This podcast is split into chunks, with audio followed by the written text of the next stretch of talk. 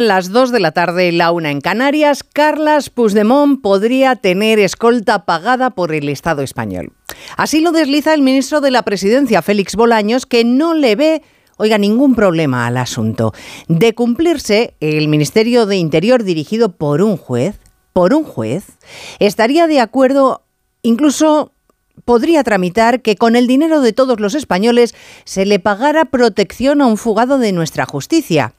Ya comprendo que en el surrealismo democrático que estamos viviendo todo puede parecer una cosa menor, pero no lo es. Es utilizar dinero público para que un presunto delincuente goce de seguridad total, que si la quiere, y tiene derecho a ella, basta con que se deje arrestar y las fuerzas y cuerpos de seguridad del Estado ya se encargan de que no le pase nada.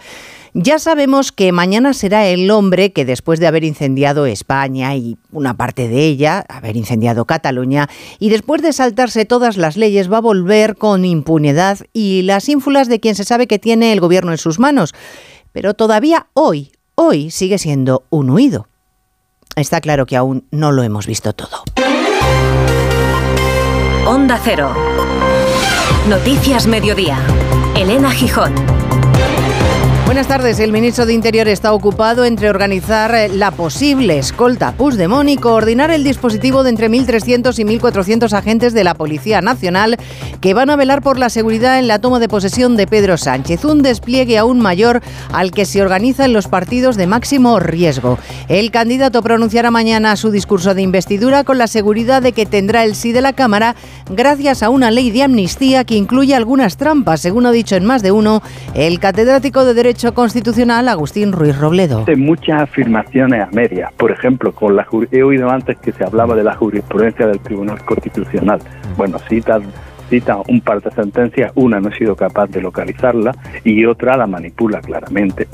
Vamos, que cita la parte que le interesa, ¿no? La ley solo ha sido firmada por el Partido Socialista. Esquerra se encargó de que el resto de los grupos, según Sumar, que van a apoyar la investidura, no la ratificaran y así ha sido, no la firmaron. En todo caso, Bolaños compareció orgulloso, ojo, no lo hago como ministro, sino como miembro del grupo parlamentario, dijo, y compareció orgulloso, digo, por el logro de la amnistía. Tan entregado está a la causa en cuidar a los prófugos que les van a dar los siete votos, que esta mañana en la radio catalana ha dicho que sí, que Puigdemont merece tener escolta y la tendrá. Yo creo que nadie cuestiona la seguridad de las personas y por muchas diferencias ideológicas que pueda haber, y por tanto, pues esa petición yo creo que el Ministerio de Interior la tramitará y seguro que resolverá lo que proceda. Yo creo que el ministro la tramitará. Bueno, mientras Vox ha registrado esta mañana una querella contra Pedro Sánchez y Puigdemont por cohecho y encubrimiento y piden que se suspenda de manera cautelar la investidura de un gobierno que no consideran ni legítimo ni legal.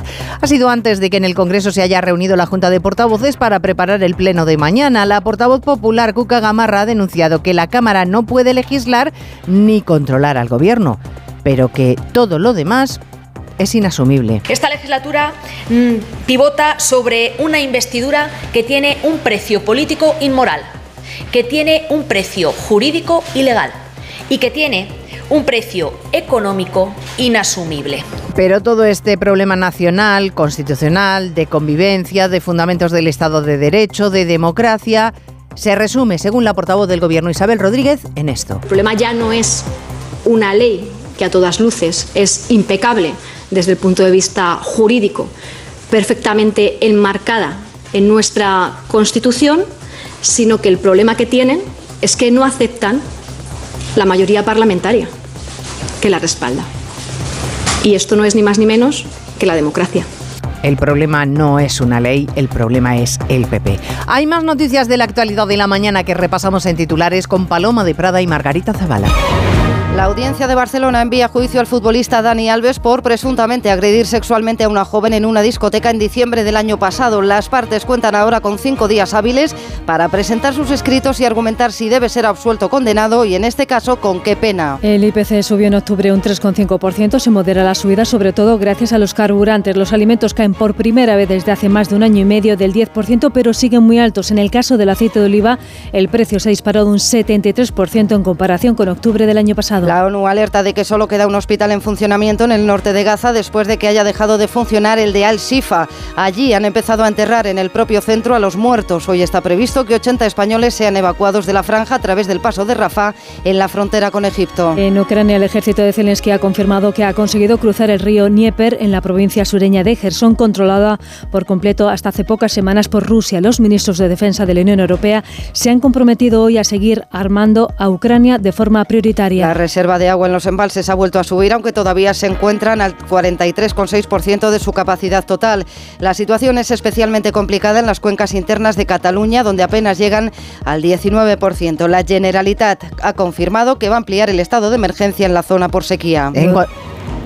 Los Reyes han inaugurado este martes la exposición Picasso 1906, la gran transformación en el Museo Reina Sofía de Madrid, con la que se cierra el programa oficial de muestras internacionales con las que se ha conmemorado el 50 aniversario del fallecimiento del artista malagueño. Tenía yo prisa por contarles el tiempo y por eso he interrumpido a Margarita Zavala. Pues sí, el tiempo que roza casi la primavera en casi todo el país, con temperaturas bastante agradables para un mes de noviembre, pero Galicia y gran parte del extremo norte son la excepción. Con cielo nublado precipitaciones continuadas y localmente intensas en el litoral gallego. Se ha activado el aviso por riesgo en Coruña y Pontevedra, donde se pueden acumular hasta 60 litros por metro cuadrado en 12 horas. Esquivan, por tanto, el anticiclón, que en el resto deja cielo despejado, temperaturas en ascenso en todo el litoral mediterráneo y en gran parte de la mitad sur peninsular, con termómetros por encima de los 25 grados. Pueden superarse los 30 en Murcia y en Canarias. En línea directa sabemos que cuando acaba el año a todos nos viene bien un buen ahorro. Por eso este noviembre ofrecemos el mes de puertas abiertas de línea directa. Te bajamos hasta un 25% el precio de tus seguros de coche y hogar con coberturas inigualables. No dejes escapar esta oportunidad y cámbiate antes de que sea demasiado tarde. Ven directo a lineadirecta.com o llama al 917-700-700. El valor de ser directo. Hoy es el Día Mundial de la Diabetes y lo estamos recordando a lo largo de toda la programación de Onda Cero. La diabetes tipo 1 es una enfermedad que de momento solo es posible diagnosticar en un estado avanzado. Y para hablarnos de ella ha estado José Luis Guayar, director médico de Sanofi, esta mañana en el programa Más de Uno. Sí, gracias a esos avances que la ciencia ha comentado previamente, estas fases las hemos identificado y las nuevas investigaciones van dirigidas a intentar modular esa respuesta inmune que destruye las células productoras de insulina. Esa detección y esa intervención precoz en la diabetes durante las fases iniciales podría evitar complicaciones agudas o crónicas y mejorar el pronóstico y, por supuesto, la calidad de vida de las personas con diabetes tipo 1. Hoy, Onda Cero y Sanofi están recordando la situación de los pacientes de diabetes tipo 1 y la necesidad de avanzar en un diagnóstico precoz. Por eso Sanofi lleva más de 100 años investigando y desarrollando tratamientos para mejorar el día a día y la vida de estas personas. Clase, claustro, corregir exámenes, tutoría, clase, reunión de padres, corregir... En los colegios hay mucho de lo que ocuparse y los hackers lo saben. Por eso muchos centros educativos utilizan dispositivos Chromebook de Google, que jamás han reportado un ataque de ransomware. Más seguridad con Google. ¿Necesitas relajarte y encontrar la calma? ¿Descansar mejor? Tenemos la solución. Tila Alpina Milbus te ayuda a combatir el estrés y a conciliar un sueño reparador. Descubre el poder de la naturaleza en cada sorbo. Relájate y disfruta de la vida con Tila Alpina Milbus. De venta en farmacias y para farmacias. Noticias Mediodía. Onda Cero. Elena Gijón. Parece que le hubiera traicionado el subconsciente al ministro de la Presidencia Félix Bolaños, el hombre para todo del presidente del gobierno. Tan pronto te defiende un proyecto de ley de amnistía, como dice en la radio catalana, que sí que Puigdemont va a poder tener escolta, que no cree que haya ningún problema. Bueno, pues parece que sí, que alguno tiene, a pesar de que él crea que es una cosa muy fácil. Para empezar, el departamento de Marlasca se ha encargado de precisar que debe ser la Generalitat quien lo solicite y que ellos se limitarían a dar curso a la petición, pero ni autorizan ni deniegan. Donde sí son expeditivos, Arancha Martínez en sancionar a guardias civiles que muestran en redes sociales su contrariedad por la amnistía. Tres son ya los sancionados, suspendidos cautelarmente de empleo y sueldo durante tres meses. Expediente abierto por falta muy grave. Un sargento primero y un guardia de la Asociación Pro Guardia Civil por emitir un comunicado contra la amnistía y recordando su juramento de derramar hasta la última gota de su sangre en defensa de la soberanía de España y la Constitución. Y un tercer agente, el portavoz de la mayoritaria, Jucil, que acusó en redes eh, sociales a Sánchez de cometer con la amnistía la mayor felonía. Esta decisión de Interior sí le parece bien al ministro Bolaños, tanto que como que si hace falta, Puigdemont tendrá escolta. Esa petición yo creo que el Ministerio de Interior la tramitará y seguro que resolverá lo que proceda. Matiza Interior, de momento es que no ha recibido petición alguna y si la recibiera, quien autoriza una escolta de España en Bélgica, por ejemplo, es Bélgica, porque Interior, el Ministerio tampoco la tramita, solo dice vehicula esa petición. Bueno, como ven, Bolaños no para. Está de frenética actividad preparando el terreno para que todo parezca un bello paisaje antes de que Sánchez suba mañana a la tribuna. Habrá tenido tiempo suficiente para estudiar con detenimiento el proyecto de ley de amnistía registrado en el Congreso que protege la propia ley para que nadie pueda recurrir contra ella y que deja inermes a los jueces. Pero eso no significa que no puedan pensar esos jueces. Artículos, tribunas, entrevistas como la del catedrático de Constitucional Ruiz Robredo en Onda Cero coinciden en dos ideas. Primero, que detrás de la redacción hay alguien que conoce pero que muy bien la ley para poder retorcerla. Y segundo, que se fundamenta Eva Llamazares en medias verdades. Afirmaciones a medias, dice Ruiz Robredo, y ausencias en el relato, como obviar que en la tramitación de la Constitución quedaron rechazadas las enmiendas que pretendían introducir la amnistía. Por eso, aunque la Carta Magna no la prohíbe, no es a su juicio constitucional. También es tramposo señalar que el TC ha declarado la constitucionalidad de la amnistía en varias resoluciones que se manipulan citando solo la parte que interesa, porque el TC no ha tenido aún la oportunidad de manifestarse sobre una amnistía posterior a la Constitución como esta. En las referencias a que otros países la contemplan, avalados por la Unión Europea, también hay trampa. Cuando habla del derecho comparado, pues lo mismo, ¿no? Es decir, es toda una serie de imprecisiones muy bien hechas, pero que si uno se toma la paciencia de, de leerlas, pues las puede ir una a una las puede ir desmontando, ¿no? Y es que la Comisión avaló las amnistías en esos países, sí, pero porque su ordenamiento la contemplaban, a diferencia, cree el catedrático, de nuestra Constitución. Bueno, avanzamos hacia la investidura de Sánchez, sí, pero con más colectivos que se unen a la crítica. Desde el presidente de la Audiencia Provincial de Salamanca, José Antonio Vega Bravo, que ha convocado él una concentración al término de la cual se ha dirigido a los manifestantes y en ella ha reprochado que el acuerdo político de la amnistía sospeche de los jueces. El Poder Judicial en España es independiente, no actúa sometido a presiones políticas y dispone de un sistema de garantías jurisdiccionales que aparta el riesgo que se apunta. Muchas gracias. Las gracias que daba Vega Bravo a los participantes en esa concentración que también han protagonizado a las puertas de las audiencias en Algeciras, Sevilla o Jaén otros funcionarios.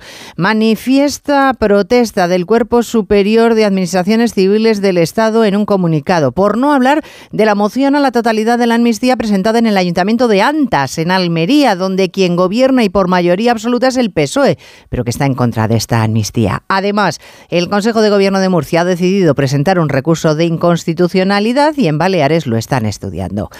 Vox, ¿qué ha hecho? Pues ha decidido pasar a la acción. Así que Abascal sí que ha presentado este martes ante el Supremo una querella contra Sánchez, Puigdemont, el PSOE y Junts por la supuesta comisión de los delitos de cohecho, encubrimiento de delitos, usurpación de funciones del Poder Judicial y negociaciones prohibidas a funcionarios públicos. Si todos los que han hablado de la abolición del Estado de Derecho, del inicio del fin de la democracia y del ataque a la separación de poderes lo creen como nosotros, si la inmensa mayoría de los españoles creen que estamos ante un golpe de Estado y así lo ven los jueces, nosotros esperamos que utilicen todas las herramientas a su alcance. Nosotros pensamos que este golpe se puede detener. Se puede detener en los tribunales y se puede detener en el Senado. Y esperamos que todos los que tienen responsabilidades cumplan con esas responsabilidades. Y además pide al Supremo la paralización cautelar de la sesión de investidura, porque dice que está fundamentada en una mentira.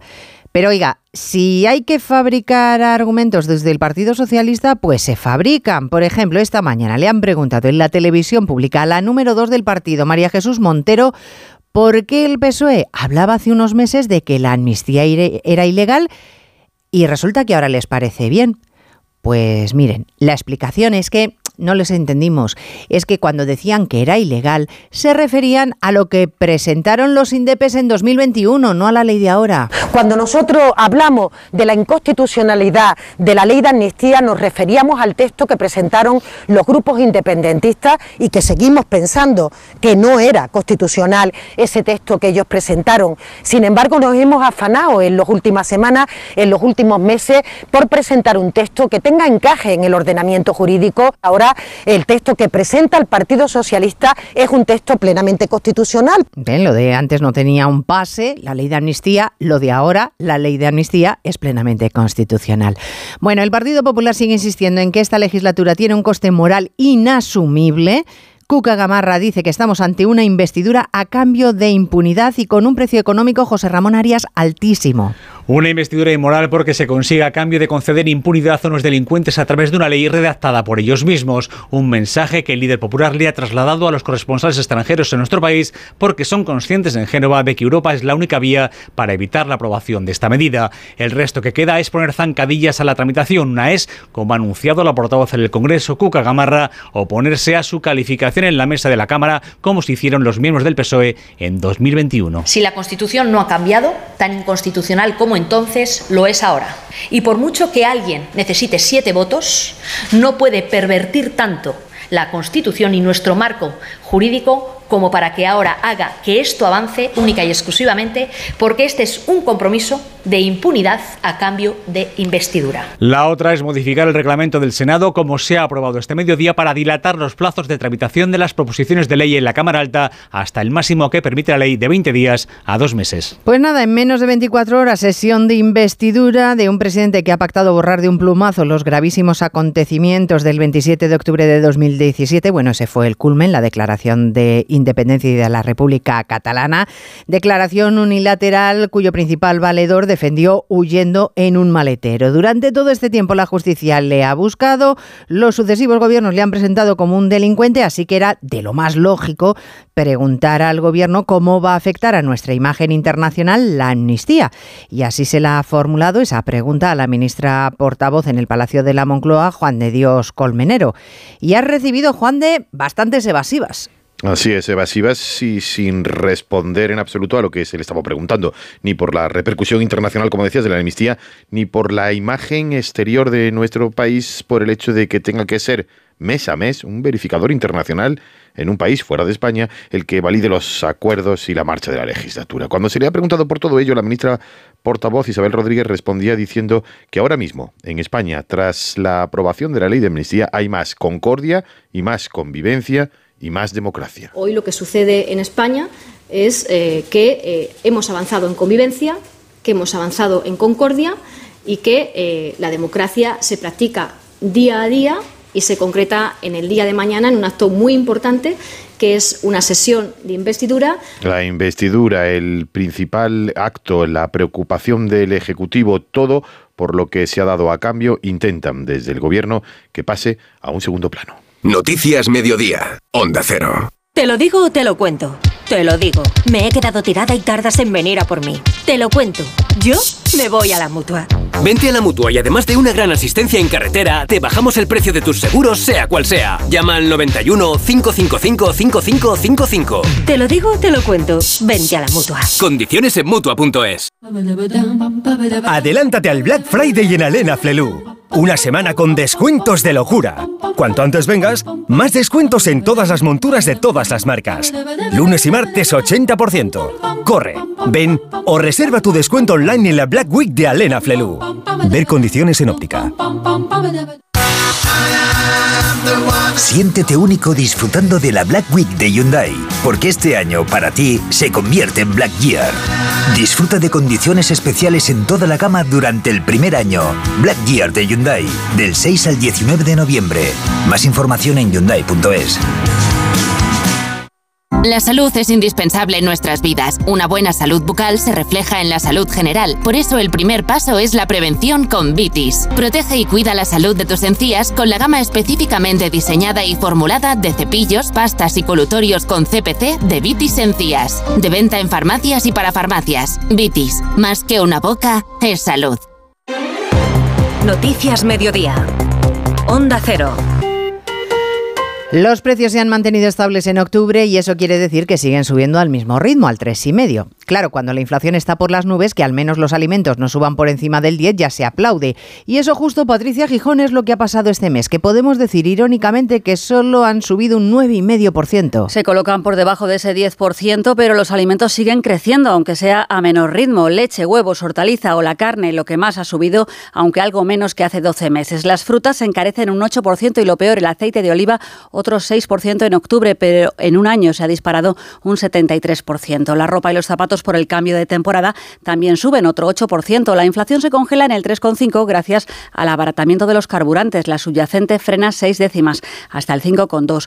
Pero aún así la incertidumbre es máxima. En Onda Cero, María Jesús Fernández, economista de Funcas, ve riesgos de repunte el año que viene. Calculamos que la retirada de todas estas medidas elevaría la tasa de inflación en 1,5 puntos, pero según en qué momento del año se produzca esta retirada y si se realiza de una forma escalonada o de golpe, el impacto sobre la tasa media anual será diferente. Con todo, España se coloca ya por encima de la media de inflación en Europa, que está en el 2,9%. Visto que los salarios suben muy por debajo de los precios, poco margen hay para ahorrar. Y cuando sacamos unos eurillos para hacerlo, ya no nos vale cualquier oferta. Por ejemplo, el, el Observatorio Inverco subraya que un 2% no nos parece una oferta atractiva porque no cubre lo que perdemos Caridad García con el aumento de los precios.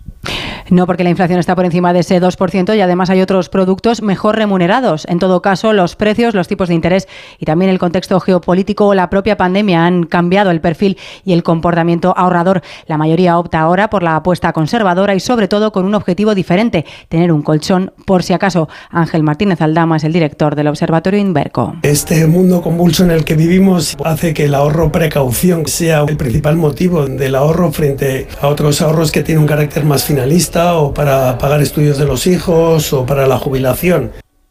Hasta los 40 años ahorramos para ampliar capital a partir de ese momento pensando en cubrir imprevistos, por encima incluso de ir guardando para la jubilación. Bueno, ayer les hablábamos de la paralización burocrática fruto de que estamos en un impas político. Pues bien, resulta que la naviera MSC ha renunciado a invertir 55 millones de euros en el puerto de Valencia por agotamiento, fruto de la lentitud administrativa. Onda Cero Valencia, Amparo Piqueres. MSC tenía previsto construir dos naves que iban a suponer una inversión de alrededor de 55 millones de euros y la creación de 85 empleos directos y 1.000 indirectos. La compañía ha dicho ahora que buscará otra ubicación en la zona metropolitana de Valencia. Lo ha confirmado la vicepresidenta segunda del Consejo, Susana Camarero. Respecto a la decisión de la empresa, evidentemente la respetamos. Lamentamos que, en palabras de su presidente, haya sido por cansancio y agotamiento. Sí aclarar, por supuesto, que se está en contacto con la empresa, como no podía ser de otra manera. Desde la Autoridad Portuaria de Valencia aseguran que es una decisión empresarial que respetan y apuntan a que debería servir para que se tome buena nota de lo que pasa cuando dicen se demoran los proyectos más de la cuenta. Y en el Reino Unido están de estreno primera reunión del recién remodelado gabinete de Suna con la presencia del ex primer ministro David Cameron como titular de Exteriores. No es el único que estrena cartera, pero sí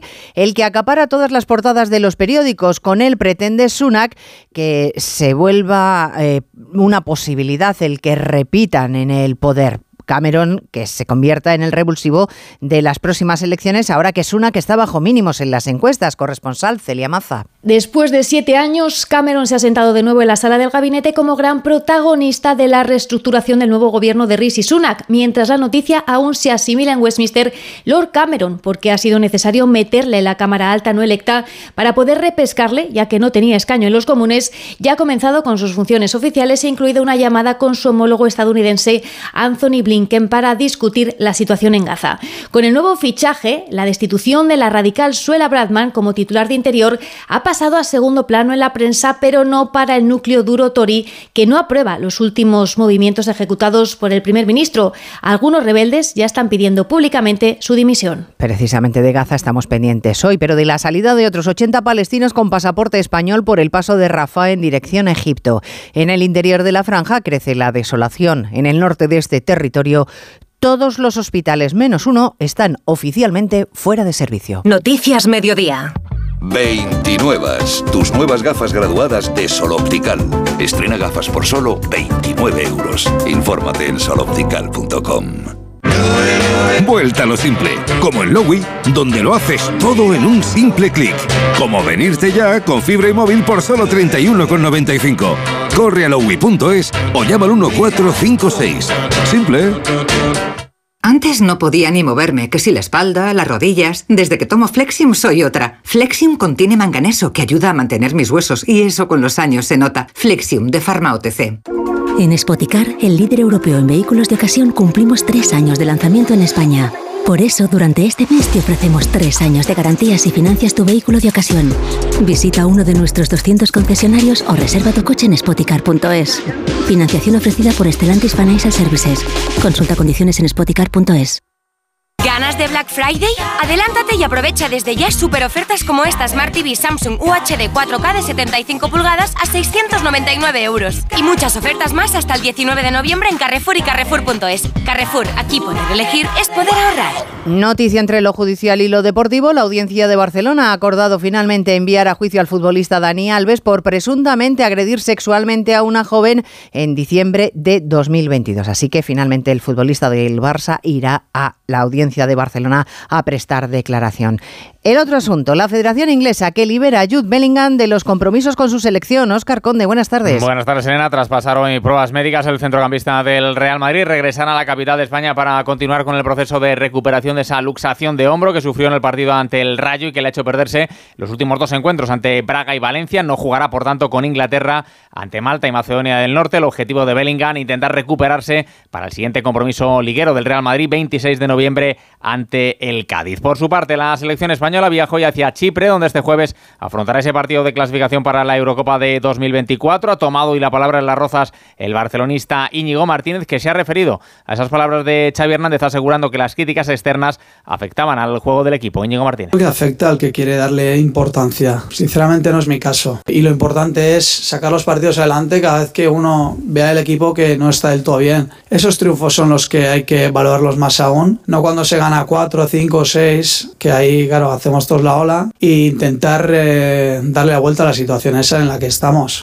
Protagonista ayer en Radio Estadio Noche, uno de los hombres importantes de la selección, el capitán Álvaro Morata, consciente, el delantero rojiblanco, del buen momento de forma que atraviesa. Estoy muy contento, cada vez que vengo aquí estoy muy contento en el club también. Cuando te sientes importante, pues las cosas van son más fáciles y es un, un gran momento que espero que termine siendo un gran año y esperemos estar ahí, ahí arriba al final. Este parón para los partidos internacionales lo ha aprovechado el Villarreal para confirmar el relevo en su banquillo con el fichaje de Marcelino García Toral. Regresa al técnico asturiano al banquillo amarillo siete temporadas después con la intención de sacar el mayor rendimiento al equipo. Marcelino. Bueno, la vida nos lleva a encontrarnos otra vez en los lugares donde estuviste muy feliz. El reto no es fácil, pero también lo digo, soy Marcelino García, no me llamo Salvador ni me apellido Milagros. Pues intentaremos llevar al Villarreal al lugar que le corresponde.